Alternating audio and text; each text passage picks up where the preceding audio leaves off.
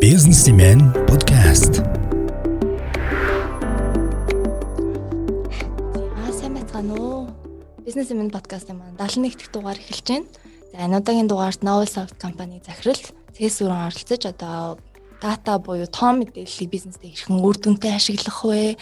Мөн дата дэд бүтцийг хэрхэн байгуулах вэ? Үүний ач холбогдол нь юу вэ гэсэн сэдвээр ярихаар ирээд байна. За та бүхний мэдж байгаачлан бид эх 7 хоногийн мигмар гараг буюу 2 сарын 2-нд зохион байгуулагдах дата шинжилгээнд үндэслэн бизнесийг хөгжүүлэх арга вебинарыг өгтөн энэхүү подкастаа хийж байна.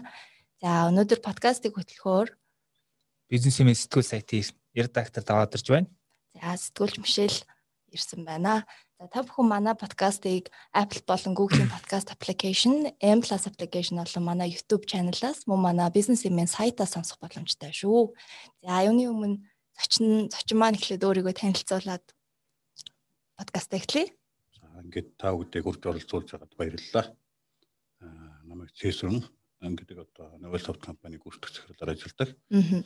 За манай компанийн хувьд бол байгуулагдаад нэг жил 2 жил орчим болж байна. Аа. За үндсэндээ анх ерөөсөө IT зон компани софтверийн газар байж байгаа. Тусдаа ингээд бий даасан компани болоод явж байгаа. Аа үндсэндээ софтвер болон дата хөгжүүлэлт гэсэн хоёр чиглэлээр үйл ажиллагаа явуулдаг. Тэгэхээр манайх бол яг байгуулагдаад нэг жил хагас болж байгаа ч гэсэн яг туршлагын үйл нэлээд олон жилийнх Аа. 2004 оноос хойш буюу баруун 15 6 жилийн туршлагатай. Сүүлийн 4 5 жил бол ялангуяа дата чиглэл рүү бас нэлээд хүчтэй орж ажиллаж байгаа. За тэгэхээр эхний асуултыг би явчих гэж бодож байна. Аа дата шинжилгээнд үндэслэж бизнес хөгжүүлэх арга гэдэг энэ сэдв маань яг уу бизнес болгонд одоо компани болгонд тийм нь одоо хүртээмжтэй ойлгомжтой байгаад байж чадахгүй бас тийм сэдв тий. Аа зэр тийм төсөөлөл бол зах зээлд бол ерөөхдөө яг тийм бүрэн төсөөлөл одоо ойлголт бол сайн бий болж чаддаг байгаа. А тэгэхээр ер нь яг энэ датаг шинжилнэ, ашиглана, одоо олборлон энэ төрөл янз бүрээр ядэн шүү дээ. Энэ маань яг юу гэсэн үг болохыг эхлээд та зүгээр нэг энгийн үгээр тайлбарлах гээд тайлбарладаг ба шүү дээ.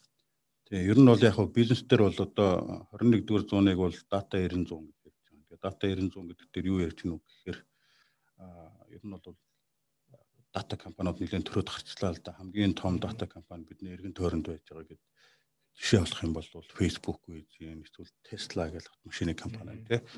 Tesla гэдэг автомашины компаниг бол яг автомашины компани гэж ярихгүй байна. Дата компани гэж байна. Олон сая километр туулсан нөгөө химэл оюун ухааны алгоритм дээр суурилсан ийм автомашины удирдлага гол одоо давуу тал нь болж байгаа учраас тэр олон сая километр туулсан тэр замын мэдээллийг цуглуулсан гэдгээрээ Tesla бол дата компани юм аа. Тэгэхээр ерөөсөө энэ бизнесийн хувьд бол дата бол одоо өнөөдөр амин чухал болчихлоо 21-р зууны газрын одоо тос гэж ярьж байгаа байхгүй. Тэгэхээр энэ датагаа өөртөө олж хараад ашиглаад ингэж явах юм бол бизнест маш том давуу тал үүснэ гэж. Хамгийн энгийн зүгээр давуу талууд нь бол датагаа зөв бүртгээд ашиглаад эхлэх юм бол үйл ажиллагаагаа нэлээд сайжруулах боломжтой.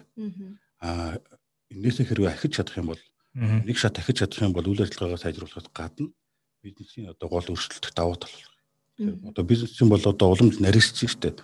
Яаж наригч чинь вэ гэхээр биенээсээ ялгарах гэдэг. Угаасаа л хэдэн зуун жил тийм байсан тийм үү. Тэгэхээр одоо 2010 оноос хойш бол бизнесийг бол бизнесийн одоо дөрөвт үеийн рүү орчлоо гэж ярьж байгаа шүү дээ. Өмнөх 100 жилийн хугацаанд ямар эрен туулчих вэ гэхээр эхний нэг 1940-од он 50-од он хүртэл бол масс үйлдвэрлэлт. Тэр хин том үйлдвэр бариад хин автоматжуулсан үйлдвэрийн автоматжуулалт хийсэн тий. Тэр газрууд бол ялгараад явсан. Тэгээд тэр үедээ Ford ч гэдэг юм уу том том компаниуд гарч ирсэн шүү дээ.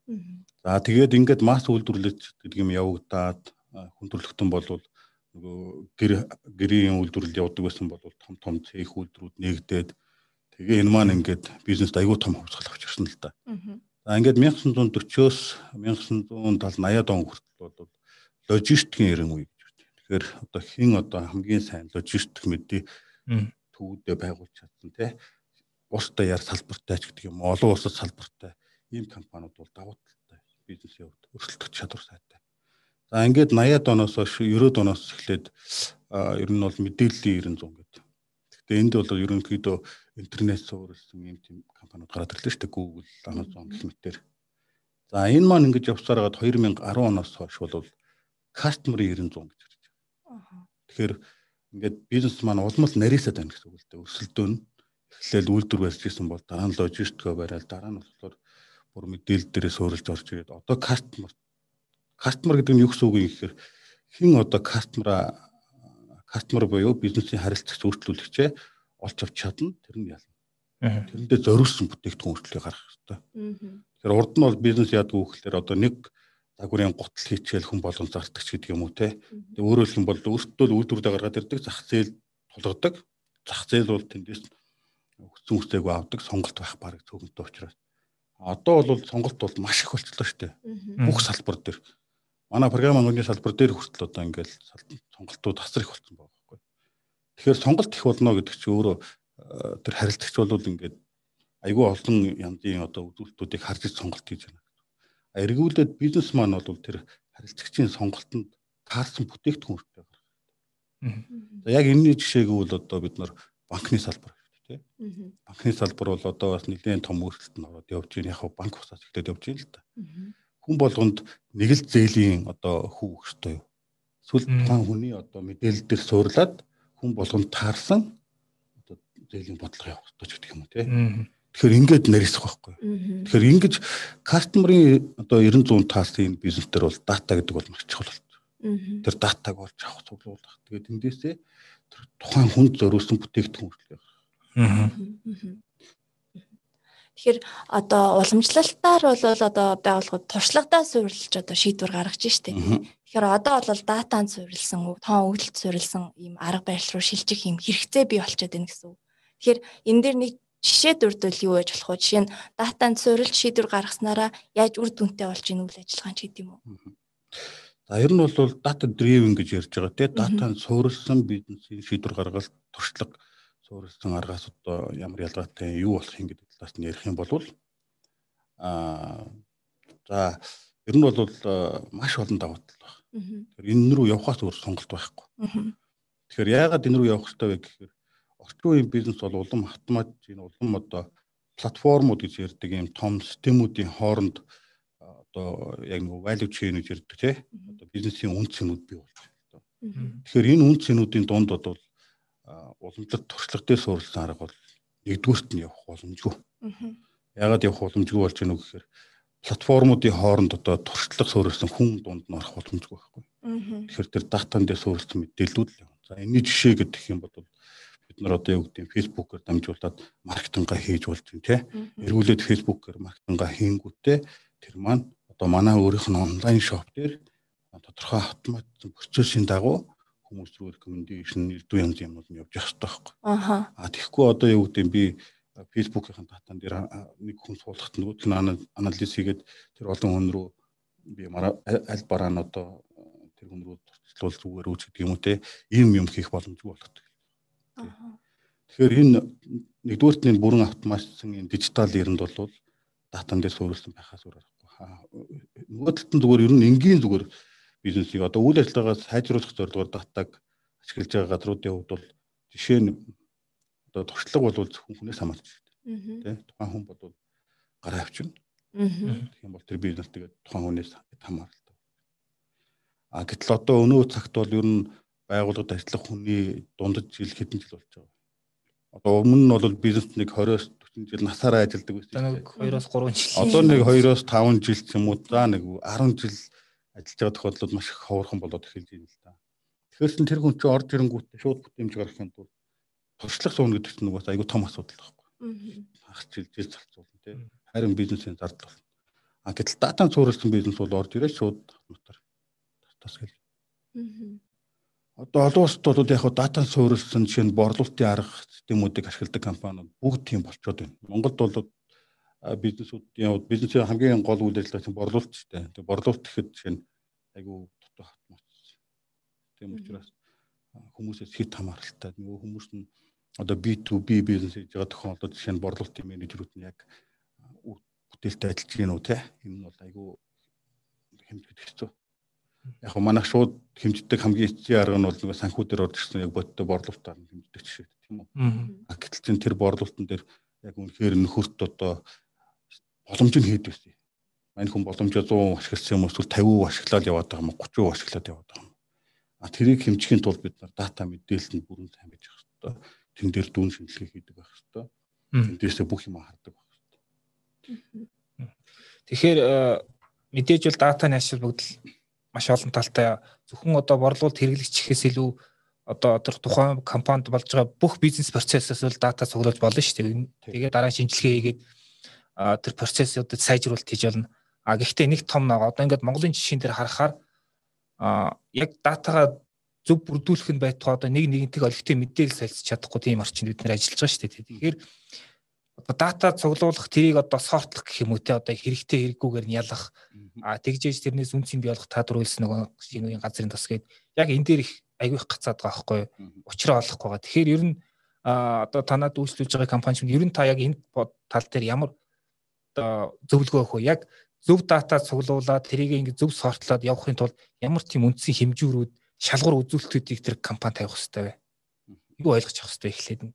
За ер нь бол одоо манайх энэ технологи, дата, IT яриад тэгэхээр бүгд технологийн асуудал уу гэж бодоод идэх шиг байгаа. Тэгээд нэг IT-ийн багтаа болох тухайч гэдэг юм уу те. Тэгэхээр хамгийн түрүүнд бол тухайн бизнесийн стратегиэс эхэлдэг. Тэгэхээр тухайн бизнес ямар стратеги тавьж байгаа. Одоо өрсөлдөөнд юугаараа илүү гарах юм. 3-5 жилийн зорилго нь юу юм те. Тэгэхээр одоо тэр бүгдээс эхэлнэ л гэсэн. Жишээ нь одоо юу гэдэг манайх хамгийн одоо Монголдо тэргүүлэх хэрэглэгчээ одоо хаппи болгодог компаниуд нь ч гэдэг юм уу мэдгүй одоо янз бүрийн зөвлөлт тавьж болно шүү дээ. Манайх одоо онлайн худалдааны сайт байлаа гэхэд манайх бол жишээ нь одоо хүргэлт нь хамгийн хурдан бөгөөд хялбар байх ёстой ч гэдэг юм уу те. Тийм зөвлөлт тавьчих дээ. За тэгвэл тэгэл тухайн бизнесийн дээр зөвлөлтөөс бол шууд дараагийн юмнууд гараад ирэх байхгүй. Жишээ нь хүргэлт хурдан хялбар байх ёстой гэдэг үл бид нар тэрийг хэмжих ёстой шүү дээ хүргэлт бид нар хэд өдөр хэдэн хүргэлт хийдэ. Тэргээ би нар яг хэдэн цагийн дотор хэрэгжиж. Тэрийгээ бид нар тэгвэл энэ жил бол дунджаар нэг 4 цаг 5 цагийн дотор хүргэлт хийж байгаа гэвэл бид нар дараа жилийн ягаад 2 цаг болгож болохгүй ягаад 1 цаг болгож болохгүй. Тэгээ хүргэлт хийхдээ бид нар хэрэг гомдол санал үүсгэж байна. Манай хүмүүс манд зөв хүргэж гин үү, бүрэн хэрэгж гин үү, тэ хүргсэн өнөө гар хөлийн үүсгэн авч гин үү, эсвэл янз бүрийн гомдол саналыг бид нар шийдэж өгч гин үү гэл ингээл Тэгэхээр ингээл эндээс чи ингээд надад ямар дата хэрэгтэй вэ гэдэг асуулт шууд гараад ирж байна. Тэгэл тэр датагаа мэдчих юм бол надад би ийм юм хэмжих юм байна. Ингээд ч миний бизнесийн одоо би нөгөө бизнесийн стратеги зорилтод хүрэх юм байна гэдэг мэдсэн тохиолдолд за энэ датагаа би хаанаас цуглуулах вэ гэдэг дараагийн надад тэрийг цуглуулдаг систем нь байна уу? Байгаа бол би яаж ашиглах юм? Байхгүй байвал би бас яах юм? Ямар аргаар За ингээд тоглоулаад ирсэн тохиолдолд бид нар энийг хэр давтамжтай бид нар харах юм. Одоо надад real time буюу яг бодит хугацаанд яг секунд тутамд би харж явах хэрэгтэй юм уу? Эсвэл өдөртөө нэг харахад хангалттай юм уу? 7 хоногт харахад хангалттай юм уу гэдэг ингээд бизнесийн шаардлага чинь гараад ирэх. За энэ шаардлагуудаас суурлаад доошогоо технологийн болон бусад одоо юмуд тодорхой болно да. Тэгэхээр бас нөгөө талаас бас ингэж асуумаар л да. Одоо ингээд зарим компаниуд одоо дата өгөгдөл төр ажиллах гэдэг нь сүүлийн үед л гарч ирж байгаа ойлголт. Одоо гэхдээ ингээд энэ ойлголт бий болохоос одоо 10 жилийн өмнө 20 жилийн өмнө одоо 30 жил болсон ч компаниуд шүү дээ ингээд ажиллаад ингээд янз янзын одоо байдлаар ингээд амар их дата бүрдсэн дээ өгөгдөл бүрдсэн. Тэднэр дээр ажиллаад тэр одоо процессын сайжруулалт эсвэл борлуулалтаа нэгтгэх төрөл бүрийн зорилтууд байгаад байгаа. Нэгэнт ингээд их дататай болцсон тэрийг ингээд янзлж чадаагүй компаниуд юунаас эхлэх хэвээр. Яг л адилхан. Өөрөөр хэлэх юм бол бизнесийн стратегиас л эхэлнэ. Тэгэл тэндээсээ би одоо яг надаа юу чухал байна гэдгээс л. За тэгээд яах ёстой вэ гэхээр нэгэн тогтсон компаниудын хувьд бол соёл гэдэг юм бас байна. Тэ? Бизнесийн соёлоо өөрчлөх. Тэгэхээр хайцсангуу шинэ компаниуд бол ямиг айгүй хурдан сураад хөгжөөд явчихдаг л да. А хуучин олон олон жил болсон компаниуд бол өөрийн гэсэн нэг юм арга барилтаа нөгөө туршлагатай хүмүүс маань тэнд сууж байгаа тий. Тэгэхээр тэр хүмүүс маань бол нөгөө өөрийн гэсэн тогтсон одоо э, үйл ажиллагаагаар явдаг тий. Тэгэхээр энийг эвдэх хэрэгтэй бол тэр хүмүүс маань өөртөө ойлгох хэрэгтэй бол. Тэгэхээр хамгийн ихний хийх ёстой юм бол удирдлагын өөрөө л өөрчлөгдөх. Өөрчлөгдөх гэдэг нь болохоор дээр тэр хүн өөрчлөгдөн гэсэн үг биш үү? Тухайн хүн өөрөө майндсет буюу одоо бизнесээ явж байгаа харж байгаа тэр өнцгөө өөрчлөх. За надад яг дата хэрэгтэй байна. Би яг хэмжээ. Тэгээ энэ дээр бол бид нар яг үйл ажиллагаа одоо жишээ нь гэдэг 7 хоногийн хурал байна, удирдлагын хурлууд байна те. Энэ хурлаараа бид нар бүх бизнесийн гүйцэтгэлийг хяндаг болвол тэр маань одоо яаж явж байгаа юм. Нөгөө л нэг Excel дээр явсан нөгөө туршлагатай хүмүүс маань нэг хэдэн тоогоо янзлал наан цаана болгоод ороод ирж гинүү.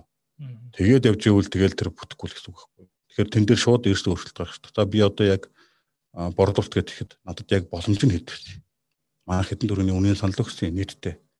Тэгээ хичнээн хүн ажилласан. Тэндээс нь хэдэн хэдэн хоногийн дотор манай манай хүний санал өгсөн. Хэдэн удаасын тэгээ явсаар хагаад бид нар эцсийн дүндээ санхүүдэр ийм болж бүрт юм байна. Тэгэхээр одоо бид нар чинь баг боломжоо бүрэн бүртгэж байгаа газар маш зөв Аа нэгдүгээр хоёрдугаарт нь датагаа бид нар яг тэгж real time болон системтэй ашигладаг учраас датаны чанарын асуудал аюу хүнд. Датаны чанар гэдэг том асуудал гарч ирж байгаа. Жишээ нь бодъё л да нэг томхон компани маш олон харилцагчтай байлаа гэж бодоход харилцагчийнхаа тэр бүртгэлийг янз янзын нэрээр нэрвэлцдэг. Угаасаа тухайн компани чинь 100 200 мянган хүн ажиллаж гэж бодоход тий. Тэр олон хүмүүс чинь олон жилийн турш орж гарна Тэгэл янз янзаар бүртгэн штэ. Тэгэхээр одоо нэг харилцагч нэг одоо за жишээ нь одоо харилцагч нь хаан банк байлаа гэвэл хаан банк гэдэг бүртгэгч нь англиар нэг югаар бичээд явчихна. Эсвэл дундаа хэбэ гэвч явчихна. Янз янзаар л бичнэ штэ. Тэнгүүт нь тэрээ чинь бол боловсруулж байгаа хүн бол танхуу манхүү дээр ирэхэд бол бүрэн утгаар нь харж чадахгүй байхгүй. Тэгэхээр мэдээллийг маш дутуу боловсруулах магадлал өндөртэй. Тэгэхээр ерөөсөө дата соёлыг тэр компанид дата ашиглах соёлыг л суулгах хэрэгтэй. Энэ бол тийм хурдан болчдөг юм биш. Нэг хоёр жил дээд удирдлагаас нь өөртөө бүр анхаарч орж иж Тэгэхээр яг энэ дээр зүгээр би зүгээр яг хуу асуулт биш зүгээр өөрийнхөө бод нэг сансныг хэлэхэд одоо ингээд олон жил та тэр сайл олон жил яваад ингээд тодорхой хэмжээний дата бүрдсэн компанид нөгөө нэг дата соёлыг төлөвшүүлж эхлэхэд айгуу тий шилжилт хийхэд айгуу хүндтэй ер нь а ер нь явж явж л нөгөө нэг дижитал шилжилт чинь технологи биш хүний асуудал яригдэн шүү дээ тий. Тухайн хүмүүс хэр хурдан одоо адаптац хийж өөрчлөх чадчихээн гэдэг. Тэгэхээр зүгээр нэг бизнесийн өнгөрсөн зуун над хийсэн тэр үг аягүй гой санагдал та.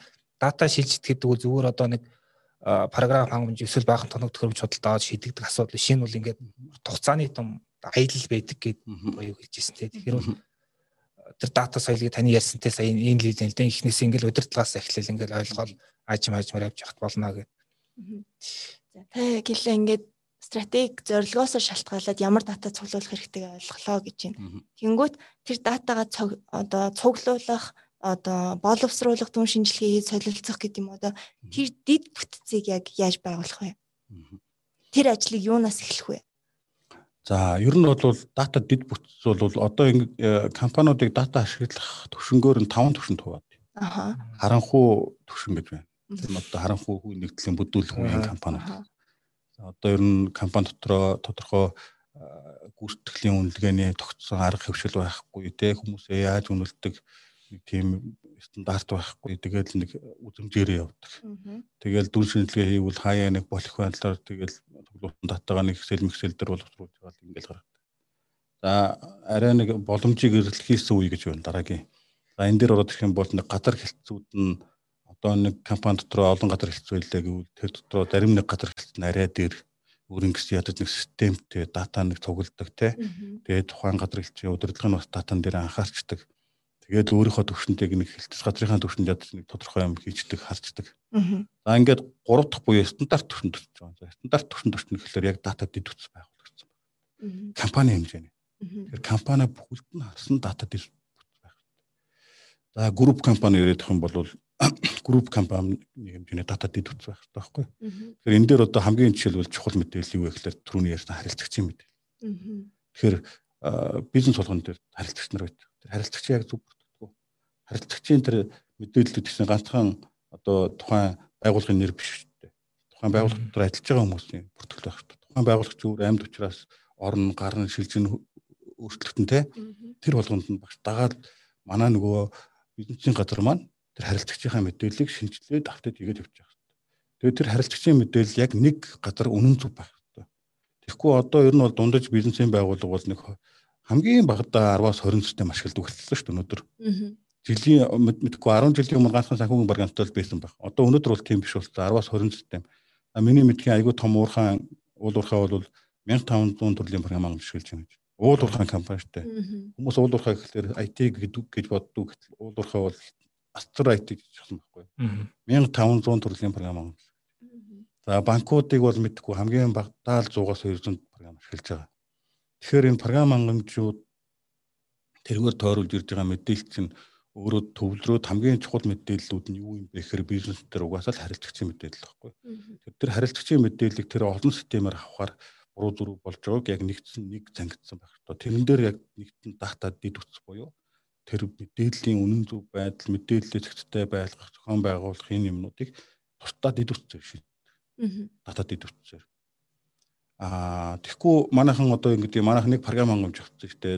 Тэр чинь өөрөө репорт тайлангалт ирдэг. Тэр бол дата дид үтсээр биш. Тэр бол зөвхөн тухайн програмтай дагалдаж ирсэн зүгээр нэг тайлангийн модуль ч юм уу тийм байж байгаа. За ингээд стандарт түвшнээс дараагийн түвшинд очиж гэвэл одоо арай advanced гэх юм уу те. Гэсэн. Тийм нэлээд боловсронгуй болсон түвшинд очино. За тэгээд дээшгээ бүр одоо өсрөнгөө хамгийн дээд түвшинд очиж байгаа юм. За тэгэхээр боловсронгуй тэр түвшинд очсон газар бол яах вэ гэхээр ер нь компани дээд удирдлага нь гүйцэтгэх захирал нь манлайлаад тэгээд компани даяараа дата соёлон суучихсан. Тэр датан дээр бүх шийдвэр нь гарч идэг ийм компани гэж. Аха. За бүр нөгөө өсрөнгөө хөгжилд очсон компани төм Tesla шиг компани гэлж байгаа байхгүй. Өөрөөр хэлбэл бол датагаа ашиглаж бизнесийн өөрчлөлтөх чадвараа нэмэгдүүлдэг. Тэрний одоо тухайн компани одоо гол давуу тал болдог. Борлуулалтын нэг том одоо бас дата гэдэг нь өөрөө бүр мөнгө болж байгаа тийм газар байхгүй. Ааха. Жишээ нь бүр хамгийн за яг Tesla их хол байгаа гэвэл Монголд зөндөө л тийм гадны компаниуд ороод ирсэн байна л да. Одоо манайх бол жишээ нь хувилагч машин зардаг шүү дээ Canon-ы. Тэр бол хувилагч машины Canon-ийнхан бол Canon-ы нэмэлт сервис байгаа. Тэгээ тэр нэмэлт Uniflow гэдэг. Тэр чинь бол яаж вэ гэхээр хувилагч та хөдөлтөд авчих. Тэгээд авчаад хэрвээ та өөрөө зөвшөөрж ивэл интернет холбогдсон байж ивэл тэр Canon-ы бүх мэдээллийг логуудыг нэгдсэн Canon-ы дата центр дээр татаад авчия. Тэгээд танд эргүүлээд таны тэр хувилагч машины бүх мэдээллийг танд хүргье. Нь хэзээ хорон дуусах цаан хэдэн цаас хэвлүү хэн хэдэн хэрэг хэмжээтэй хэрэглэв гэх мэтэр. Тэгэхээр канон маань урд нь хувилагч зардаг байсан бодвол нэмээд тийм сервис зарах нь шүү дээ. Тэгэхээр одоо тийм компаниуд зөндөө байна л да. Энэ уулуурхаан тоног төхөөрөмжүүд нар бүгд л тийм болчихсон шүү дээ. Уулуурхаан тоног төхөөрөмжүүд бүгд ямар нэг байдлаар интернет холбогч юм бол мэдээлэл өгч тэрний засвар үйлчлэгээ сервис юу нь яаж ажиллаж байгааг гарч тий. Бүгд гардаг болсон байхгүй. Тэгэхээр яг л тэгнэ гэсэн. Ирээдүйд нөгөө нэг юу бээр ярьж явах сонссон чинь ирээдүйд хөрөгч хөрөгч ингээд интернет холбогдчихоо тий. Тэр айл ямар хүн судалдаж явж юу хэрэгжилж байгааг тэр дата дараа нь амар үнэтэй болно гэсэн тиймэрхүү яриа явж байгаа. Тэр бол үнэн л дээ тий. Гэхдээ одоо угаасаа тийм болсон. Одоо та нар сүүлийн Samsung чинь саяхан шинэ утас зарлаж байгаа шүү тий. Энэ сүүлийн шинэ модельүүд бол бүх тэр ухаалаг төхөөрөмжүүдтэй холбогдчихсон. Одоо сүүлийн зураг телевиз автомашин ерөөсөө байхгүй бүх юм бол дата үлдв Тэгээд тэр дата үйлдвэрлэж байгаа тэрнээс өөрөлдсөн сервис үйлчлэгээ гэдэг бүх юм автоматж байгаа байхгүй. Тэгэхээр одоо бол яг бизнесийнхэнд бол хэлэхэд бол ерөөсөө энэ бол нэг хийх үү хийхгүй юу гэдэг асуудал биш харин хурдан хийхгүй бол болох бай. Хин хоцрох уу хин төрүүлэх үү хин хоцрох уу хин төрүүлэх үү гэдэг л тэгээ өөр өөрийнх нь салбарт нь байж байгаа байхгүй. Энэ манай салбарт хамаагүй дээ. За манай салбар одоо хоолны салбар нэх юм технологи юм даа юу гэдэг. Манайх одоо нэг хүнсний салбарт тийм байхгүй тийм биш. Бүх салбарт энэ дээр яг хоолны салбар гэдэг чинь манай дээр бас нэг таны нийтлэл гарч ирсэн. Тэгээд тэрэн дээр та хэлж ирсэн жишээ нь зоогийн газрын үйлчилгээний та нөгөө яаж датагаа ашиглах талаар нэг сонирхолтой жишээ дурдсан шүү дээ. Одоо нөгөө ширээ гээд тийм тэр талаараа та дахиад одоо жишээ олгоод дуртаад өгөөч тий. Тий, ерөнхийдөө одоо ингээл яг үйлчлэгээний салбар бол яг хамгийн түрүүнд харилцаж харж явах хэрэгтэй тий. Жишээ нь одоо орчин үед бол нөгөө Сингапурын үед бол тэгээд дээ одоо юу байхгүй худалдагч байхгүй дэлгүүр нэх гэдэг шүү дээ. Одоо магадгүй ойрхон үртлүүлэгч байхгүй үртлэгч байхгүй тийм ресторан ч юм уу. Бүх юм нь автомат. Одоо сүүлийн үед бас ийм ресторанд гараад ирлээ шүү дээ. Ариг маригт нь аюу гоё меню захиалга махиалга хийх нь маш амар болсон билээ шүү дээ. Тэгээд дээрээс нь камерууд ороод ирж байна. Камерын видео аналитикч өөр аягүй чухал. Тэгэхээр тэр нөгөө хит мап гэдэг тэр ресторан дотор хаана хүмүүс юу хийж, тэрэн дээр дүншин дэлгээ хийх, тэндээсээ тэр эргүүлээд тэр босын систем ингээд ерөөсөө тэр э, захиалга авж байгаа систем эндээсээ суурлаад тухайн ресторан бол маш олон дүн шинжилгээ хийх боломжтой байхгүй. та түрүү хэллийн ингээд нөө таван төвш ингээд ярьсан те. Тэгэхээр мэдээж та нар ингээд Монголд байгаа компаниудын талаар тодорхой одоо тийм датаг өгөгдөл ашиглаж байгаа байдлаар нэвтрүүлсэн байдлаар нь ангилсан байж магадгүй те. Нэг төсөөлж байгаа бол ингээд тийм одоо хүн амын пирамид шиг ингээд иймэрхүү юм байгаа одоо хамгийн доор нь одоо нөө дөнгөж эхлэлийн хэсгэнтэй. Тэгэхээр хэдэн хувь нь харанхуй үед яваад энэ хэдэн үед нь хоёр дахь хэдэн үед нь гурав дахь гэх юм уу тийм ангил байна. Тий яг ерөнхийдөө бол технологи дээр яалт байхгүй тэргуунд нь явдаг хэдхэн том кастомерууд байна л да. Тэгээ одоо жишээ нь хамгийн том гэх юм бол Монголд бол технологи дээр нэлээ их одоо урагш нь авчдаг газрыг бол оюутлагаа байна. Тэгээ бол урхан компани оюутлагаагийнхан бол IT-г маш том багтай асар их хөрөнгө оруулалт жил болгон хийдэг.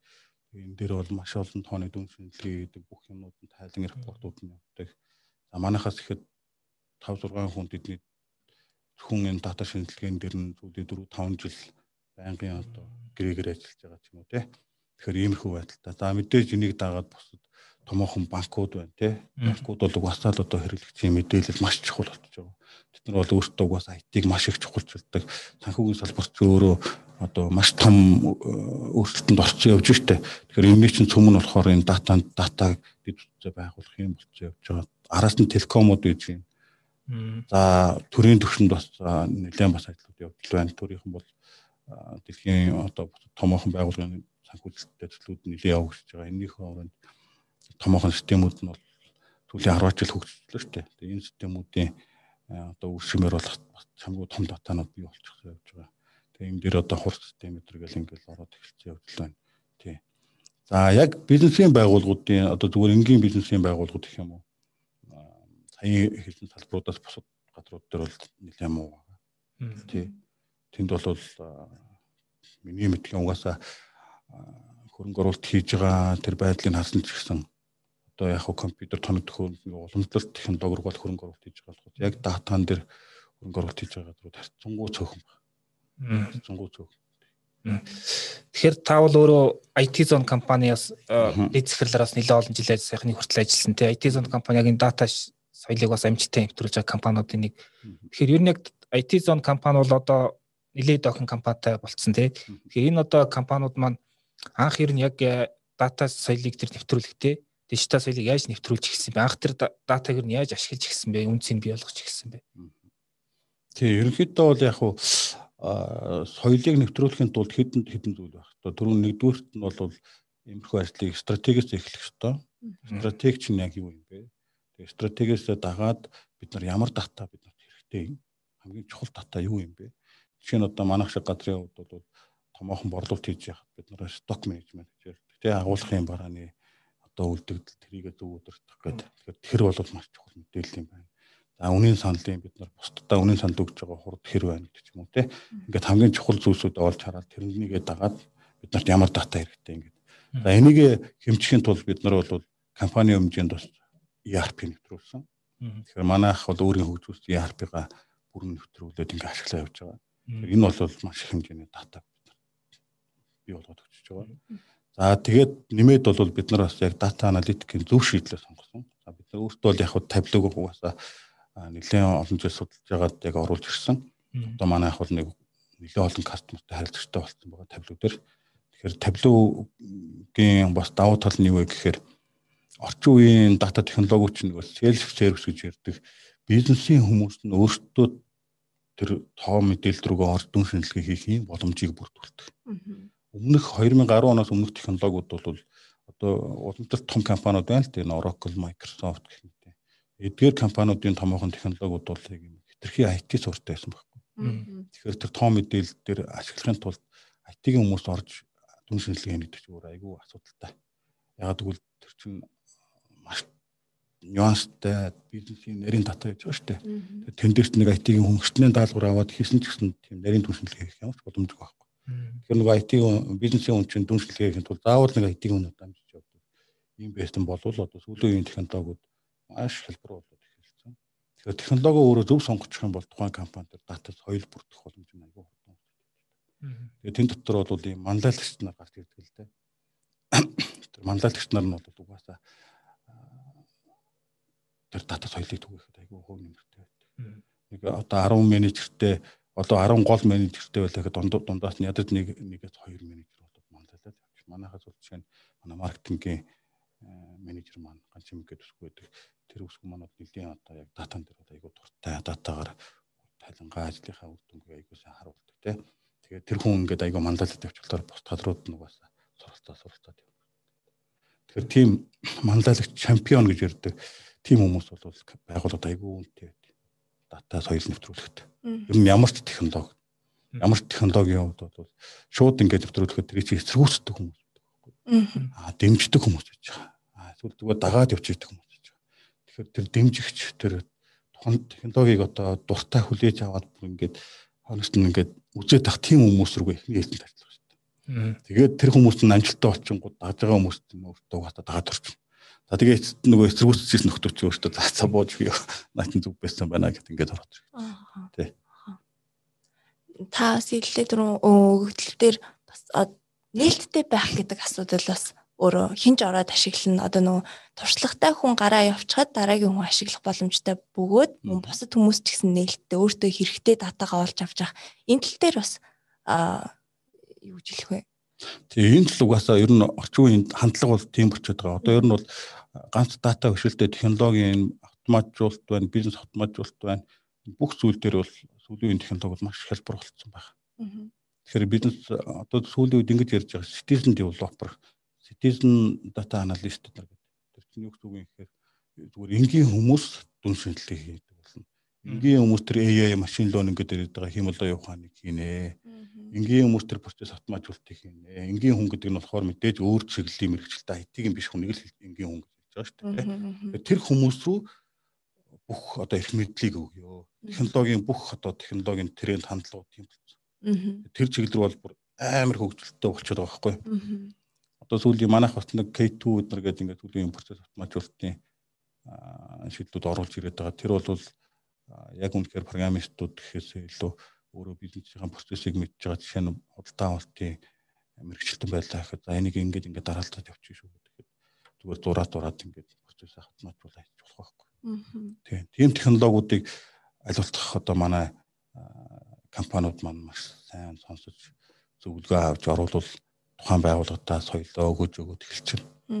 Аа мэдээж хөрөнгө оруулалт шаардна. Тэр бол миний бодлоор л ерөөсөө айхан байхгүй техникийн хэлтэнд багаас эхэлж болно шүү дээ. Угаасаа тухайн юу технологи чинь бол нэг удаагийн том худалдаа авалт гэдэг юм баг байхгүй. Хөвчлэн багаас эхлэх боломжтой байдаг.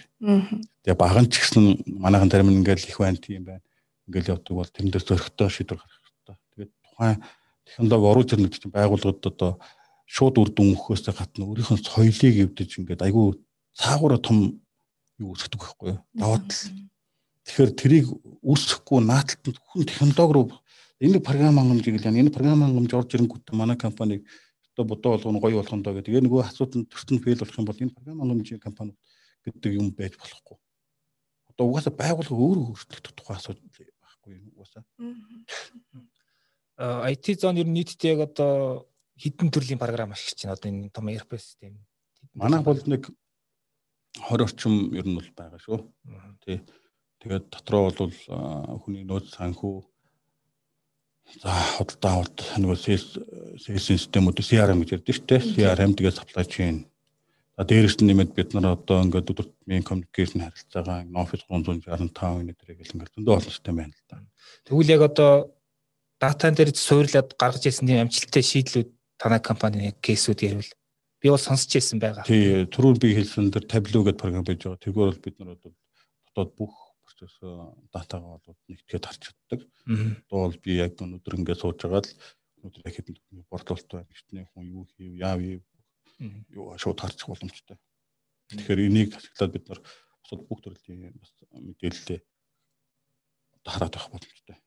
За бидний зүгээс бол яг хуу таблоос гадна бид нар ер нь яг дата технологийн чиглэлийн хамтрагч нартайгаа хамтраад Монголд бас нэлээд ажлууд хийж байна. Тэгэхээр энэ дээр бол яг хуу дата гэж одоо ганцхан энэ дата боловсруулдаг арга технологи маш их хөгжчөөд байна л да. Монголд бол одоо чинь програм хөгжүүлэлттэй голцуул нэг relational database management system гэж байдаг хөөхгүй. Тийм уламжлалт дарга бодлоор явж байгаа. Гэтэл big data гэж NoSQL гэдэг ч юм уу те эсвэл graph технологич гэдэг юм уу ингээл зөндөө олон янз янзын аргачлал байж байгаа. Тэгэхээр тэр өгдлийг яаж хадгалах уу яаж урттай боловсруулах уу гэдэг нь бол тэр бизнесийн шаардлагаас гардаг. Жишээ нь нэг бизнесийн байгууллага маш том харилцан хамаарлын судалгаа хийх хэрэгтэй байна. Одоо мангар асар их хэмжээний дата байдаг. Тэгээ тэр нь уламжлалт байдлаар хийж байгаа. Тэгээ харилцан хамаарлын судалгаа хийх гэхээр нүүдх нь асар их одоо технологийн тоног төхөөрөмжийн дэд үтсийн шаардлагатай байгаад байвал зөв одоо өгдөл боловсруулдаг хадгалдаг ийм арга руу хөрвүүлчих юм бол илүү одоо баг зардалтайгаар тэрийг маш сайн үр дүнтэй боловсруулах боломжтой. Тэгэхээр ийм чиглэлүүдээр бид нар бас нэлийн бүтээгдэхүүн үйлчлэгээ томоохон газруудад хийгээд явсан л да том том банкуд байж, телекомууд дээр ганц нэг байна. За юун дээр төрийн бас байгууллагууд дээр байна.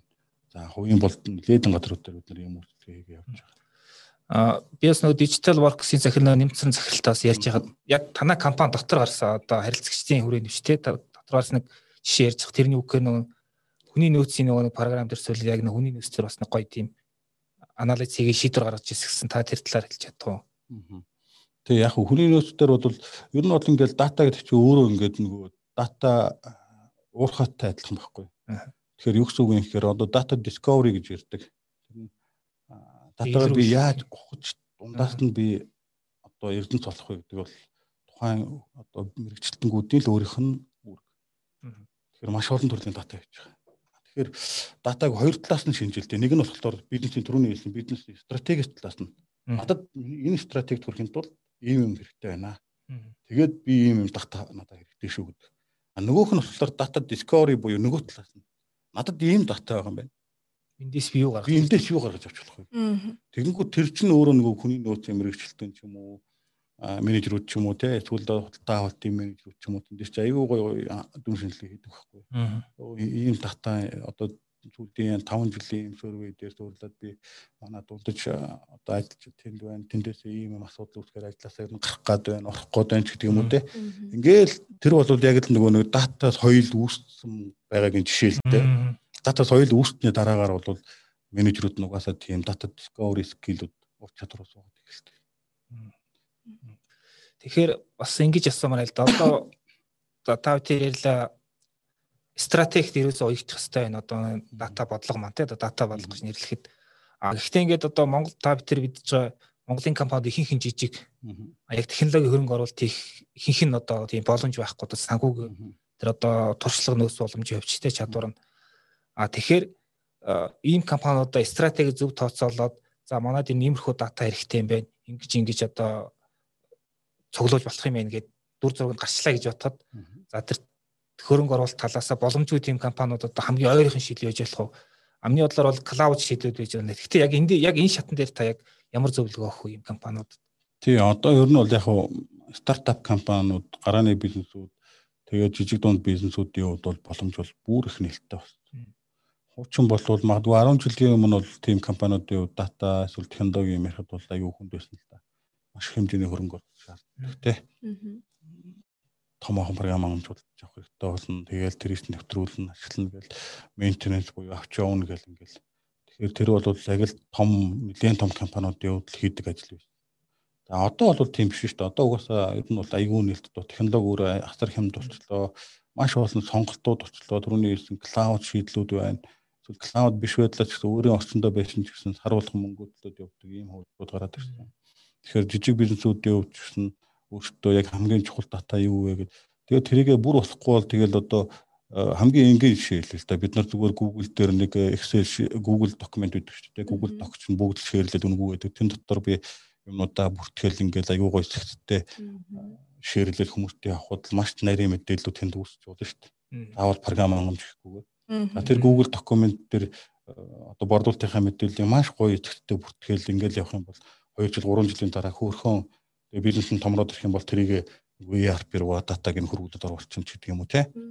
Тэгэл тэр Google дээрх юу датагаа ашиглаад тэр хүн шинжилгээ хийдэг янз янзын програмууд бас маш хямдхан эсвэл бүр өнгүүч юмнууд байж байгаа тэр мэрийг ашиглаад ингээд ерөөсөө тухайн хүний өөрийнх нь хүртэл байхгүй. Ингээд бизнесээ би яг датан дээр анхаарах хэрэгтэй байна гэж бодчихлээ. Тэгвэл тэр сонголт хийх арга нь бол хацар олон болсон. Тэгэхээр л ингээл явж явж л нөгөө нэгээрээс хүний л асуудал болчиход байна л да одоо хэвшүүлэх тий. Одоо ERP-г бол хамгийн одоо компаниудын хамгийн ихэнд нэвтрүүлж байгаа за том компаниуд их аялаа гэхэд жирийн компаниудын жижиг компани нэвтрүүлж байгаа юу CRM байгаа шүү дээ. Одоо HubSpot гэдэг юм өрөвч гэдгийн зан зэн тийм CRM програмууд. А гэтээ CRM дээр хүртэл гацаад байгаа байхгүй ингээ яг л датагаа тогтмол бүртгэж чаддгүй орхигдуулдаг эсвэл хоцроож бүртгэдэг шиг тийм одоо манай компани дээр ч тийм олон байгаа яг үнэндээ тий.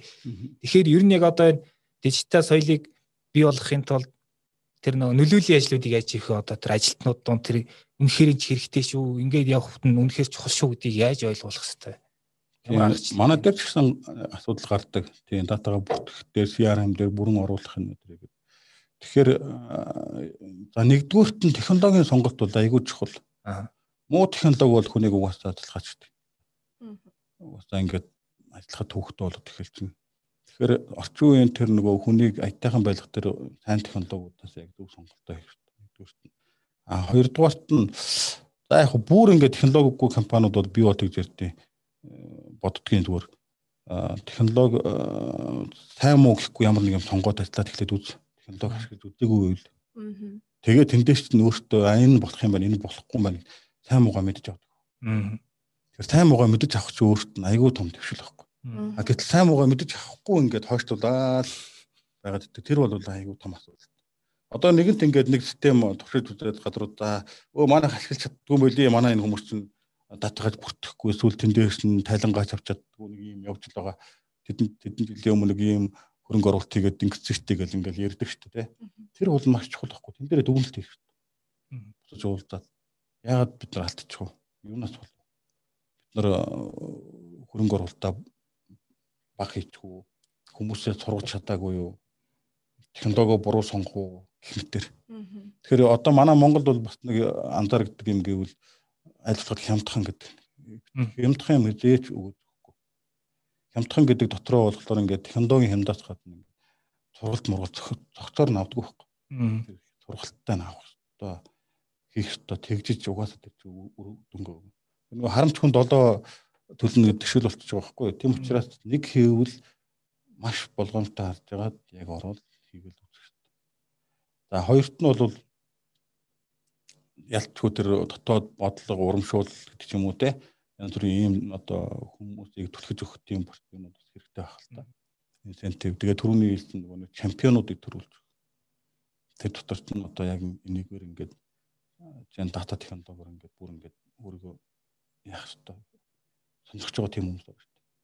Тийм тэгээ гуравт нь бол ер нь бол одоо бас нэг ийм зүгээр миний бас нэгэн дотроо хүмүүстээ анхаарч хэлдэг юм байна. Тэрний юу гэхээр ирээдүйн ажил мэргэжил ур чадвар энэтэй л хамаатай байхгүй юу? Тэр дата технологи хэн ашиглаж чадах уу, хэн бизнес процесс автоматжуулалтыг хэн хийж чадах уу гэдэг ингээд. Тэгэхээр хүн өөрөө ялангуяа залуучуудын хувьд өөрөөсөө та нар дараагийн 5 жил 10 жилийн карьерээ харж ивэл ор зүгээр л ор. А чи зүгээр би нэг эзэмшсэн мэрэгчлэрээ л явна гэж бодчих бол уучлаарай тэр бол маш хэцүү.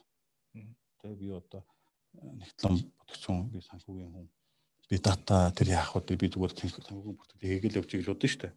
Тэгж болохгүй байхгүй. Би бүр санхүүгийн дотор хамгийн сайн санхүүгийн шинжээч болъё. Санхүүгийн шинжээч гэж хийдэг ажилцанд маш сайн дата анализ тэр дата аналист тэр бүр ингээд 9 шидийн технологиуд нь сураад аа чинь тийм байна тийм байна гэдэг ингээд зөвхөн санхүүгийн шинжээт зориулсан дата аналитик маш олон хичээл интернетээр дүүрэн баг. Тэгэхээр хүн өөрөө ингээд яг мэрэгчлэр рүү хараад за би над ийм ур чадвар хэрэгтэй байна би энэ рүү орно гэдэг нь тодорхой. Яг тэр залуучууд байгаа бүр цэнгэлж өгч байхгүй. Чи тэгж яваа. Чамд угаасаа ирээдүйч нэ. Тэгээд чиний 5 жилийн дараа чиний өөрийн чинь байх хүн чинь тэнд л харагдана шүү А зүгээр чи 5 жил зүгээр өдөртмийнхаа хүүгийн ажлыг бол сайхан хийгээд яваад иж болно тэр бол асуудалгүй. А 5 жилийн дараа чиний үнц нь буурсан байх магадлал мангар өндөр. Нөгөө талд нэг айгуус сайн датан дээр ажилладаг санхүүгийн шинжиж ороод ирэх юм бол ийчээсээ бүр ийм Power BI табло одоо юу гэдэг манай технологийн бүх юм дээр ажиллаж ирсэн юм байна. Ингээд дүн шинжилгээ хийдэг юм байна. Шинжилгээ ихтэй ийм юм үзүүлэлтүүдийг гаргаж ирдэг юм байна. За эсвэл банкны тохиолдолд бол банкны залилаа илрүүлдэг хүн байлаа тий. Тэр залилаа илрүүлэх гэдэг чинь өөр нарийн технологийн процесс. Маш олон юмнуудтай үзүүлэлтүүдтэй. Тэгэхээр тэр чиглэл дээр хүн ингээ мэрэгшээ явж байхад тэр дан датан дээр л ажиллах тухай. Тий. Тэгэхээр тэндээс ч яг бүр тэрийг илрүүлдэг тийм технологиуд байж шít. аргачлалууд аргачлалууд тэр тэр аргачлалуудыг эзэмшээд ингээ явангууд тэр хүн чинь өөрийнх нь үн чинь одоо байгаагаас ямар болох вэ нь тодорхой шүү. Ер нь ямар ч мэрэгжлийн хүн ямар нэгэн байдлаар дататай ажиллаж чаддаг л байх болох хэрэгтэй дээ. Болох нь шүү дээ. Тий, ер нь бол технологитой тэгээд технологиуд түрүүн хэлсэн бид нар технологи нь өөрөө угаасаа тэр хүн рүү очиод байгаа байхгүй. Тэгэхээр тэрийг нь олж авах хэрэгтэй. Одоо дата гэхлээр сая тэр AI машин learning ингээд хэмэл оюун ухааны алгоритмууд дээр бол жишээ нь айгүй том математикийн суурьтай ч юм юм уу эсвэл тийм хүмүүс нээлт хийхгүй дээ. Хэмэл оюун ухаан дээр. Хэмэл оюун ухаан машин learning хэн ашиглаж чадах вэ гэхээр мэрэгжлийн хүмүүс. Одоо эмч нар жишээ нь. Би хор тавдрыг хэмэл оюун ухааны алгоритм ашиглаж илрүүлэе гэвэл ямар ч математикийн хүн илрүүлж чадахгүй байхгүй. Яг тэр хор тавдрыг 20 жил эмчилсэн хүн хэрүү дата уурч чадвартай болчих юм бол тэр хүн олж чадахгүй байхгүй. Тэр хүн яаж та. За энэ хор тавдрыг илэрхийлэхийн тулд ийм ийм юм харах хэрэгтэй. Дурган дээр жишээлбэл ийм байх хэрэгтэй. Энэ цэг нь ийм харагдаж байгаа бол энэ хавдартай магадaltaй. А энэ хүн ч өөрөө тамхи татдаг тэдээс тэдэн насны ийм зуршилтай ийм хүн байх юм бол хавдар байх магадлал өндөр ч гэдэг юм. Ингээд тухайн үед ингээд туршлага болоод суудсан байж байгаа шүү дээ. Тэгэхээр тэр хүн тэр дата тэр чин дата гэсэн үг байхгүй юу? Тэр датагаа өөрөө цуглуулад бий болгоод тэгээ 20 жил зүгээр ингээд датан цуглааг явуулсан бол одоо тэрийг системтэй бүр одоо 20 жилийн хүмүүсийг энэ энэ мэдээллийг би цуглуулах хэрэгтэй байна гэдэг.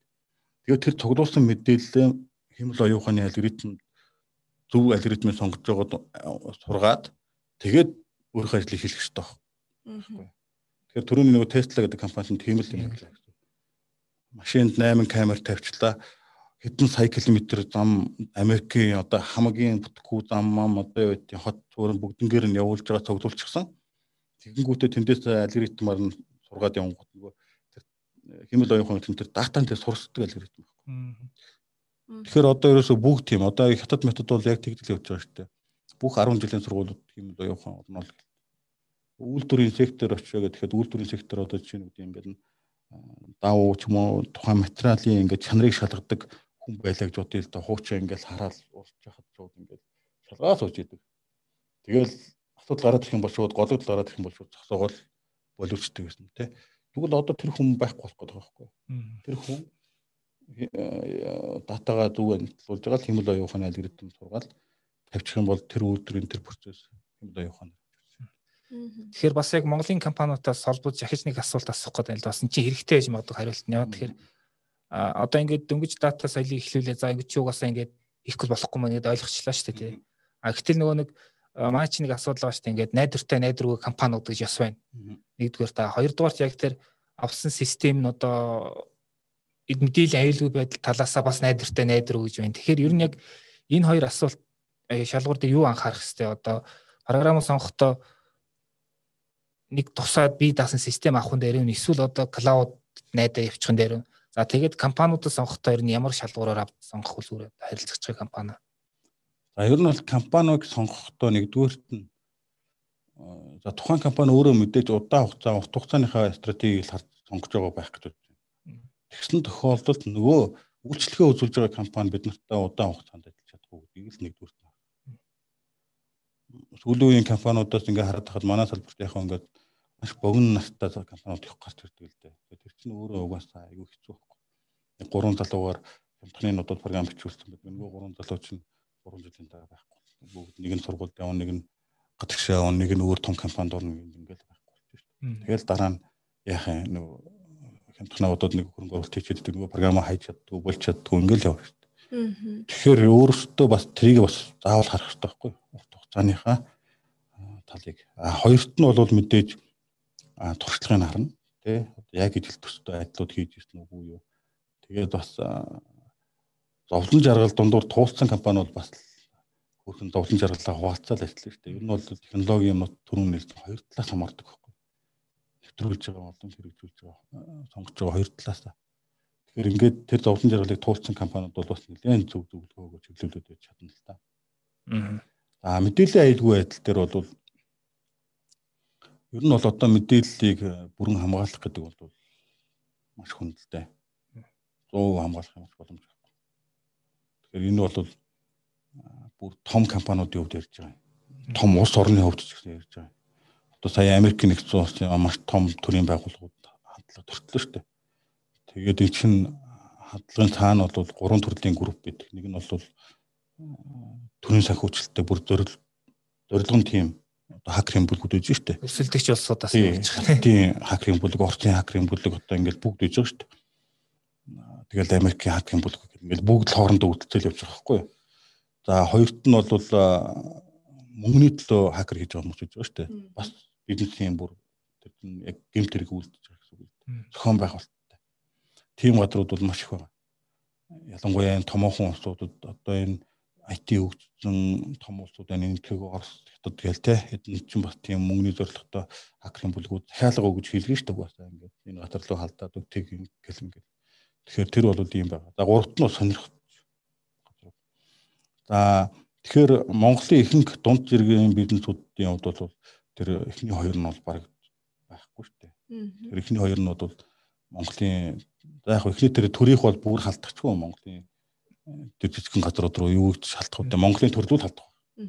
Аа хоёр мэдээж том газрууд руу бас тодорхой хэмжээнд халтна. Аа хоёрт нь бизнесийн тэр мөнгө олгож байгаа газрууд бол яг хуу зоригтой халдахгүй юм машин нөгөө нэг олон нийтэд одоо жишээ нь ransomware эднээр халддаг байхгүй. Жишээ нь лицензгүй програм хэрэглэдэг нөхдүүд рүү бол тэр нь зүгээр өөрөө угсаад орчнол гэсэн хамгаалалт байхгүй учраас янз бүрийн open source ашигладаг системүүд бас аюултай open source гэж бид нар манай программистууд татаж авч байгаа л open source дээр мэддэг гэдэг нь шүү дээ. Тэр чинь open source-ийн дотор бол зөндөө олон юм аюултай хортой кодууд гарч явж байна. Тэгэхээр ер нь бол аль болох аль бие усны лицензтэй юм системүүд рүү орхоос аргагүй. За тэгээ байгууллагуудын хувьд хамгийн чухал юм нь болохоор юу байхгүй юу? Ер нь бол эрсдэл цөөрсөн. Тэгэхээр юу гэсэн үг вэ бүрэн хамгаалах гэхээс илүү яг эрсдлийн мөнгөний гарах А манай байгууллагын хамгийн чухал дата юу юм бэ? Хамгийн эрсдэлтэй дата юу юм бэ? За энэ датаг бид нар алдах юм уу? Алга болоход манай компани яг ямар эрсдэлд орох вэ? Тэрийг эрсдлийн үндэе. За эрсдлээр тогтоогоод цагтаагаад гараад ирэхлээр нэг топ хамгийн чухал гэх юмуд гараад ирж штэ. За тэрэн дээр тэгвэл саяхан хэлсэн ядад лицензтэй мэт хамгийн одоо өөртөө хамаарч хийж чадах юм хийнэ гэсэн. Тэгээ нөөц мөт датаныхаа нөөц бэкапыг авдаг те системтэй байх тэр сервер мэрэгдээ сууж байгаа програм байж байгаа юм бол тэрийн лицензжүүлэх за тэнд нэг э, тодорхой нэг үе шаттай нэг аудит оруулаад нэг бат нэг шалгуурчдаг шүү дээ. Ингээд эртлээсээ хамаарал тогтоох хэрэгтэй л доо. Тэр нэг түрүүн лиценз гэснээс нэг Монголын их их компьютер одоо лиценз өв програмын хангамж ашиглаж байгаа шүү дээ. Тэр бас одоо яг тэр нэг дижитал соёл руу шилжихэд бас нэг том саад болоод байгаа шиг байна. Тий. Яг энэ дээр бол миний бодлоор бол байгууллагууд харцсангуй гайгүй Томоохон бизнесийн байгууллагууд бол ихэнх нь лицензтэй болоод эхэлсэн. Угаасаа лицензгүй байх боломж чалга одоо томчууд том компаниуд өөртөө шахаад эхэлсэн шүү дээ. Microsoft, Oracle бүгд хажуудтай шүүхтэй хуультай ийм байгууллагууд болсон шүү дээ. Одоо маш өмнөх 10 жилийн өмнөхөөс бол хамаагүй шангуулсан. Microsoft-ын дэлхийд хамгийн одоо хажуудаа тагдагийн гадартай газар шүү дээ. Тэгэхээр өөртөө бол угаасаа бүгд мэдчихдэг. Манай бүх бүтээгдэхүүнийг ашиглаж байгаа. Тийм учраас дуртай газар руугаа аудитын бичиг өгөөл ингээд шалгалт оруулаад ингээд явчихдаг байхгүй. Тэгэхээр том бизнесийн байгууллагууд хайцсангуу бас нэлээд багассан. Аа одоо харин хувь хүмүүсийн хувьд бол байгаа. Хувь хүмүүс бол лиценз зураг авахгүй явдаг. Тэгэхээр энэ дээр бол харин байгууллагуудын хувьд хувь хүмүүсийн компьютераар байгууллагын систем рүү хандах дээр бол маш сайн шалгах хэрэгтэй. Хувь хүмүүс өөрийнхөө компьютерийг ашиглаад байгууллагын систем рүү орж ажил үйлдэл хийж байгаа бол тэнд нь шалгалт хяналтыг хийх хэрэгтэй. Тэр чинь өөрөө лицензгүй тийм хувь хүний програмаас компьютераар дамжаад тухайн байгууллагын сүлжээ рүү нэг хортой юм орчих юм бол тэгээд болно шүү дээ. Тэр талд нь бол нэлээд анхаарч. Тэгэхээр мэдээж мэдээлэл аюул байдал гэхэр бол бас дахиад нэг том сэдвэр яваад орчин тий. Тэгээд энэ удаа одоо подкастаа ингээд өндөрлөе. А тэгэхээр яг уу одоо үзэгч сонсогчтой зүгээр хамгийн сүүлд нэг зүйлийг зүгээр би өөрийнхөө зүгээс сануулж тодруулж хэлэх нь юу гэхээр дижитал одоо дата ашиглах тэр датаг үнцэнд болгохтой гэдэг нь ерөөхдөө дижитал шилжилт гэдэг энэ том соёлын одоо яригдаад байгаа тэр том үйл явцын нэгхэн хэсэг нь эсвэл нэг үнцэг нь хийнэ. А тэгэхээр дижитал шилжилт гэдэг зүүрлүүл одоо ингээд холоос ингээ ойрт амар хурдтай ойртой дэрж галт тэрэг байгаа байхгүй одоо та ингээ өртөн дээр зогсож чинь тий. Энд галт тэрэг өртөн дээр нэг хэдхэн минут яваал цаашаа явна.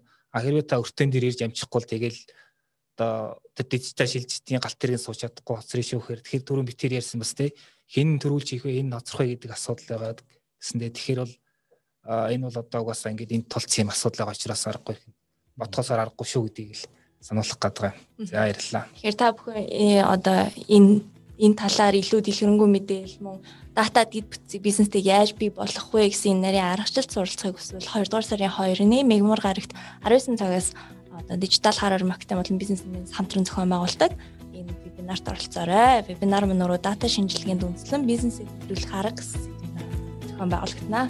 За баярлалаа. Хүрэлцэн ирсэн танд бас баярлалаа. За баярлалаа. За тийм вебинараар уулзах тийм ээ. За баярлалаа.